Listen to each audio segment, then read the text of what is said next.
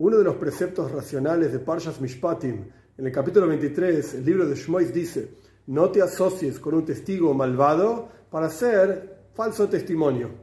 Ahora bien, la forma en que la teoría dice falso testimonio es eid jamás. Jamás literalmente significa falso o puede significar algo violento, como cuando te quitan algo con violencia.